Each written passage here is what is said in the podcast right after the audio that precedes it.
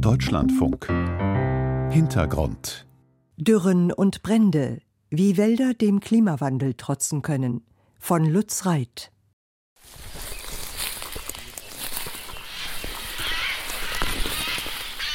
Beschwerlich ist der Weg durchs Karzer Holz, einem Waldgebiet in Mecklenburg östlich von Schwerin.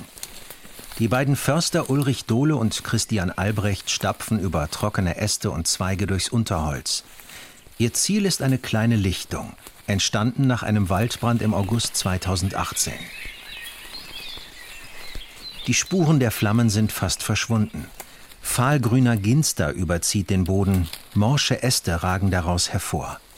An das Feuer erinnern nur noch schwarz verkohlte Brandspuren am Stamm einer Kiefer. Wir sehen die verkohlten Rindenteile. Die Kiefer hat trotzdem überlebt. Andere Bäume wie da die Fichte oder die Kiefer sind abgestorben, weil die Temperaturen offenbar so hoch waren, dass das Wurzelsystem beschädigt worden ist und im Nachgang vielleicht durch Borkenkäfer dann die Bäume zum Absterben gebracht worden sind. 2018 sah das anders aus. Eine schwarz verkohlte Ödnis empfing Ulrich Dohle damals nach dem Brand. Äste und Zweige am Boden, Laub und Humus, alles verbrannt. Weißgraue Rauchschwaden inmitten angekokelter Baumstämme, der beißende Geruch verbrannter Vegetation hing schwer in der Luft über dem Karzer Holz. Ursache war ein Blitzeinschlag aus einem Trockengewitter. Trocken, weil an diesem heißen Augusttag kein Regen den Boden erreichte. Das Wasser verdunstete bereits auf dem Weg nach unten. Sonst üblich in subtropischen Breiten ist dieses Phänomen im Zuge des Klimawandels verstärkt auch in Mitteleuropa zu beobachten. Ebenso wie Waldbrände. Waldbrände haben in den letzten fünf Jahren deutlich zugenommen. Das muss man statistisch einfach so sehen. Also die Dürre und der Wassermangel äh, haben da entsprechende Auswirkungen. Die Waldbrandgröße also der betroffenen Fläche hat sich deutlich vergrößert. Und wir haben natürlich diese Großbrände alle vor Augen, die auch tatsächlich dramatisch sind. Ein Großbrand wurde es damals im Karzer Holz nicht. Die Feuerwehr konnte den Brand problemlos löschen. Es war insofern Glück, es hat ja ein paar Stunden hier gebrannt, äh, ohne dass es jetzt hier zum Großbrand eskaliert ist, sondern es hat so auf einer vergleichsweise kleinen Fläche für die lange Zeit vor sich hingekokelt. Der Grund? Die Flammen im Karzer Holz fanden schlichtweg zu wenig Nahrung. Viele verschiedene Baumarten und die Fähigkeit des Waldes, Wasser aufzunehmen wie ein Schwamm, haben geholfen, Schlimmeres zu verhindern. Dieses erfolgreiche Mischwaldkonzept, das mit den Widrigkeiten des Klimawandels besser klarkommt, soll zukünftig auch in anderen Teilen Deutschlands genutzt werden. Aber der Weg dahin ist lang. Der Wald in Deutschland leidet. Stürme, Dürren und Schädlinge machen den Wäldern zu schaffen. Ob Bergfichten im Harz oder Kiefern in Brandenburg. Allenthalben tote Bäume, zerborstene Stämme, kahle Wipfel. Hinzu kommen Waldbrände wie etwa in den dürregeplagten Kieferwäldern Mecklenburgs. Die bestimmten im Frühsommer die Schlagzeilen. Die Regenfälle in den Wochen danach haben zwar zuletzt für Entspannung gesorgt, auch das Frühjahr war überdurchschnittlich nass. Dem deutschen Wetterdienst zufolge erlebte Deutschland dieses Jahr den regenreichsten März seit mehr als 20 Jahren. Auch der April war überdurchschnittlich nass. Doch das hilft den Wäldern nur bedingt. Denn die Regenfälle waren ungleich verteilt, sagt Thomas Böckmann, Leiter der Nordwestdeutschen Forstlichen Versuchsanstalt in Göttingen. Es gibt auch sicherlich in Niedersachsen oder auch in Hessen Regionen, wo die Böden gut gesättigt sind, aber es gibt eben auch viele Böden. Und da sind wir wieder im Ostdeutschen, dass das südliche Sachsen-Anhalt, Thüringen, das südöstliche Brandenburg nur 27 Prozent des normalen Niederschlages erhalten haben. Thomas Böckmann betreut mit seinem Team die Forste der vier Bundesländer Hessen, Niedersachsen, Sachsen-Anhalt und Schleswig-Holstein. Ein Bereich, der ein Viertel des deutschen Waldes umfasst. Und so groß wie das Einzugsgebiet, so unterschiedlich gut oder schlecht geht es auch den Wäldern. Also nördlich der Elbe kann man sagen, noch gut. Schleswig-Holstein tituliert sich ja gerne als das Land zwischen den Meeren, also die Luftfeuchtigkeit äh, schafft dort schon Linderung für den Wald. Klar, es gibt auch Käferschäden oder auch Borkenkäferschäden in Schleswig-Holstein, aber auf einem sehr geringen Niveau. Anders sieht es aus in weiten Teilen des Harzes, wo neben den durch Borkenkäferfraß eliminierten Fichten nun zum Teil auch Laubbäume wie Eichen absterben. Ähnliches gelte auch für viele Bestände in Hessen. Und im südlichsten Hessen, da sind wir schon an der Fragestellung, ist Wald eigentlich noch die zukünftige Vegetationsform, weil dort Klima, Trockenheit plus Grundwasserentnahme dem Wald sehr, sehr stark zusetzen. Also wir haben viele Bereiche im hessischen Ried, die sind mittlerweile nicht mehr bewaldet. Also Wald, wie wir ihn kennen, mit etwas älteren, größeren Bäumen. Die sind alle abgestorben. Diese Probleme bei vielen Laubbäumen heben die klimabedingten Waldschäden auf ein neues Niveau, meint Thomas Böckmann. Bislang standen vor allem sieche Nadelholzmonokulturen im Fokus. Die Probleme des Waldes sind auch in offiziellen Zahlen sichtbar. Nach Angaben des Bundeslandwirtschaftsministeriums haben seit dem Dürrejahr 2018 etwa 400.000 Hektar Wald schwere Schäden erlitten, bis hin zum Absterben ganzer Bestände. Vorwiegend waren es Fichten- und Kiefermonokulturen. Das sind zwar nur gut drei Prozent der gesamten Forstfläche, doch insgesamt bedecken anfällige Nadelholzmonokulturen gut ein Viertel der Forstfläche in Deutschland. Diese Monokulturen sollen künftig laut Koalitionsvertrag umgewandelt werden in artenreiche und klimastabile Mischwälder mit überwiegend heimischen Baumarten, vor allem mit Laubbäumen. Das Ziel dahinter? Mischwälder, die den Widrigkeiten des Klimawandels trotzen können weil es zu heiß ist, zu trocken oder zu nass durch zu viel Regen. Die Wälder sollen dann wie ein Schwamm Wasser aufnehmen.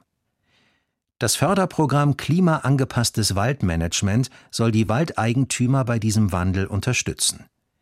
Die Bundesregierung stellt dafür bis 2026 insgesamt 900 Millionen Euro bereit.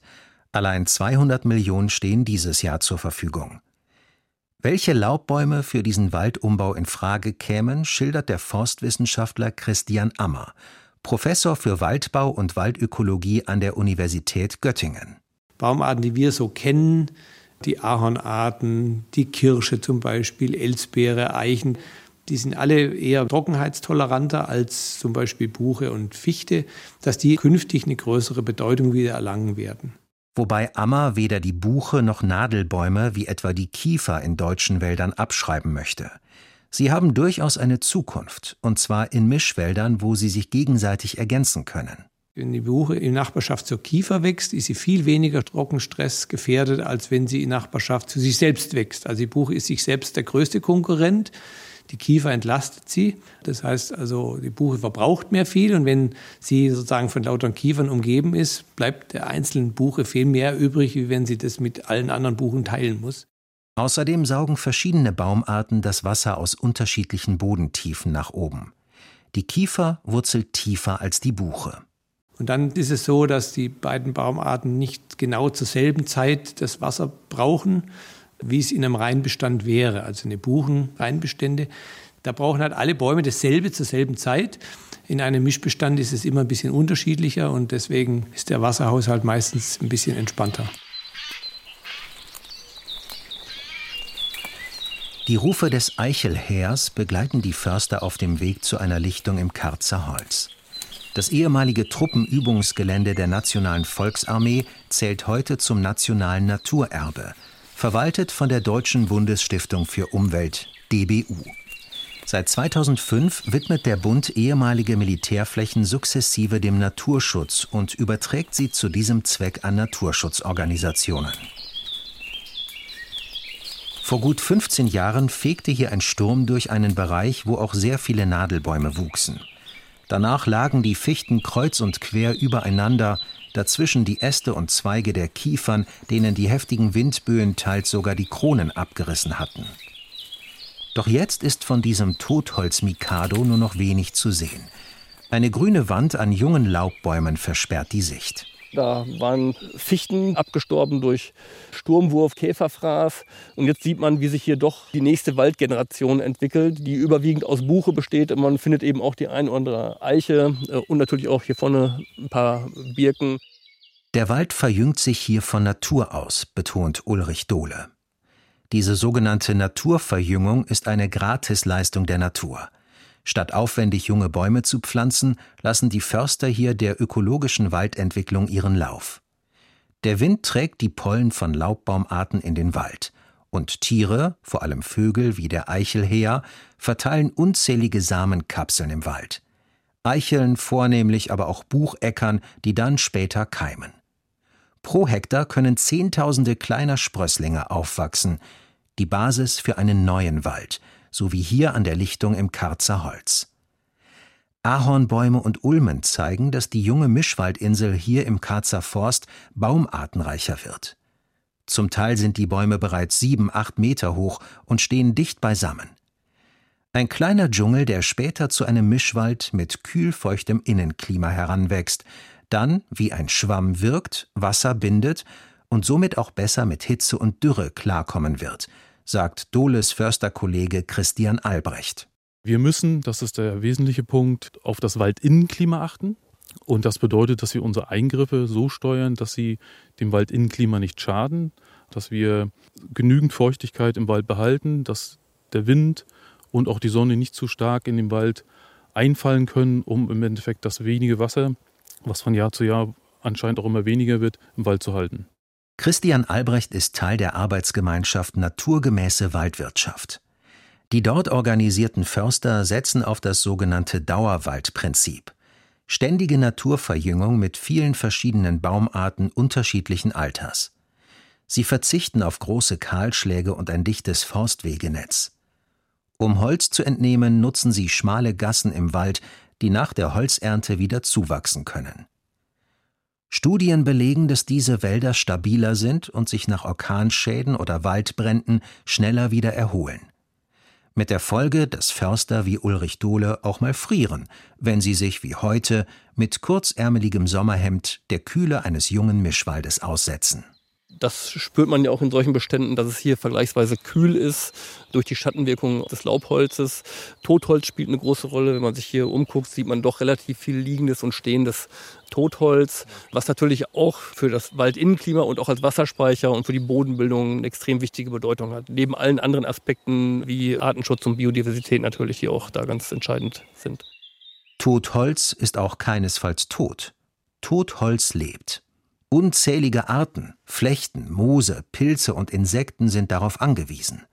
Und auch die Spechte suchen nach abgestorbenen, noch stehenden Baumskeletten, in denen sie ihre Höhlen zimmern können. Gleichwohl ist die Rolle des Totholzes im Wald ambivalent, räumt Förster Christian Albrecht ein. Trocken wie Zunder kann es Waldbrände geradezu anheizen, so etwa wie jüngst in der sächsischen Schweiz oder auch in den trockenen Kiefernforsten von Brandenburg. Totholz kann natürlich in Wäldern, die sehr heiß sind, wo solche Strukturen, wie wir sie hier sehen, nicht vorzufinden sind, natürlich wie ein Brandbeschleuniger wirken, das ist völlig klar.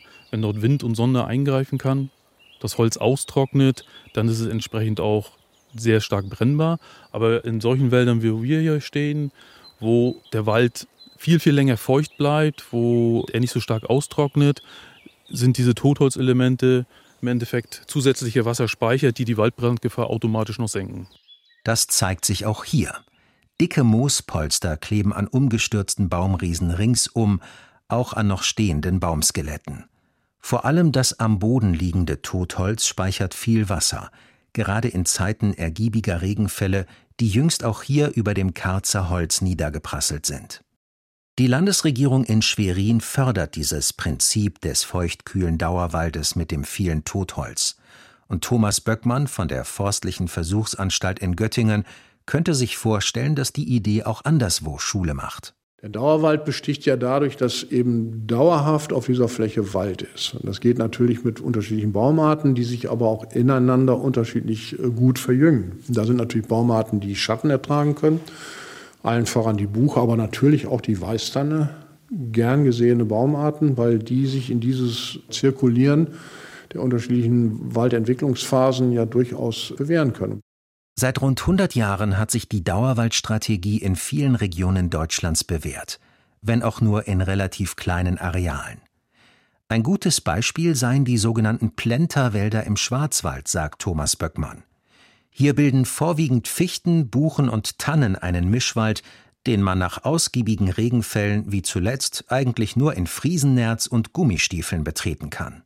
Klar, wenn man in solchen Wäldern steht, die sind ständig feucht, die sind ständig nass, die halten die Feuchtigkeit. Das sind natürlich Strukturen, die man gerne auf der Gesamtfläche hätte. Aber ich glaube, es gibt in vielen Bereichen, im Tiefland wäre es auf jeden Fall so, dass wir selbst in den Kiefernbeständen, die wir sehen, mit drei, vier, fünf verschiedenen Baumarten arbeiten könnten. Also unter der Kiefer würde mindestens die Buche gehen, mindestens die Eiche gehen, die Roteiche, die Douglasie. Das bedeutet, dass unter dem Sonnenschutz von alten Kiefern dann Jungbäume der anderen Arten aufwachsen. Unter Kiefer geht fast alles. Die würden dort auch wachsen. Sicherlich nicht mit einer hohen Leistung, aber sie würden insofern gut wachsen, dass trotzdem eine Holznutzung erkläglich wäre. Auf der anderen Seite aber viele andere Waldfunktionen angefangen beim Wasserschutz, beim Klimaschutz und so weiter, CO2-Speicherung durchaus auch mit erfüllt werden können. Also da haben wir den, ja, den multifunktionalen Wald. Der Wald soll künftig also mehr sein als nur Holzlieferant.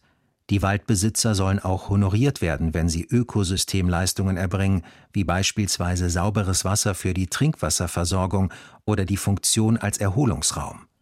Daran arbeiten Bund, Länder und die Waldeigentümerverbände.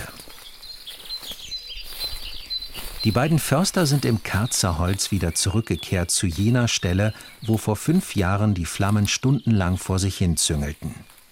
Christian Albrecht ist überzeugt, das viele frische Grün der jungen Laubbäume bot einfach nicht genug Nahrung und verhinderte einen großen Brand.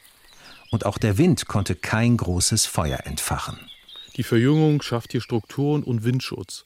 Wenig Wind, wenig Sonne im Wald bedeutet wenig Verdunstung, viel mehr Wasser im Wald. Und hier in dem Fall bedeutet das eben halt weniger Sauerstoffzufuhr, weil eine gewisse Windruhe in der Fläche entstanden ist. Und ich denke mal, dass das 2018 der da wahrscheinlich schon 20 Jahre alte Waldumbau eine sehr wichtige Form der Waldbrandvorsorge auch war. Ulrich Dohle blickt derweil über einen der abgestorbenen, inzwischen mit Moos überwachsenen Baumstämme, die damals liegen geblieben sind, und inspiziert den Baumnachwuchs, der dahinter emporsprießt.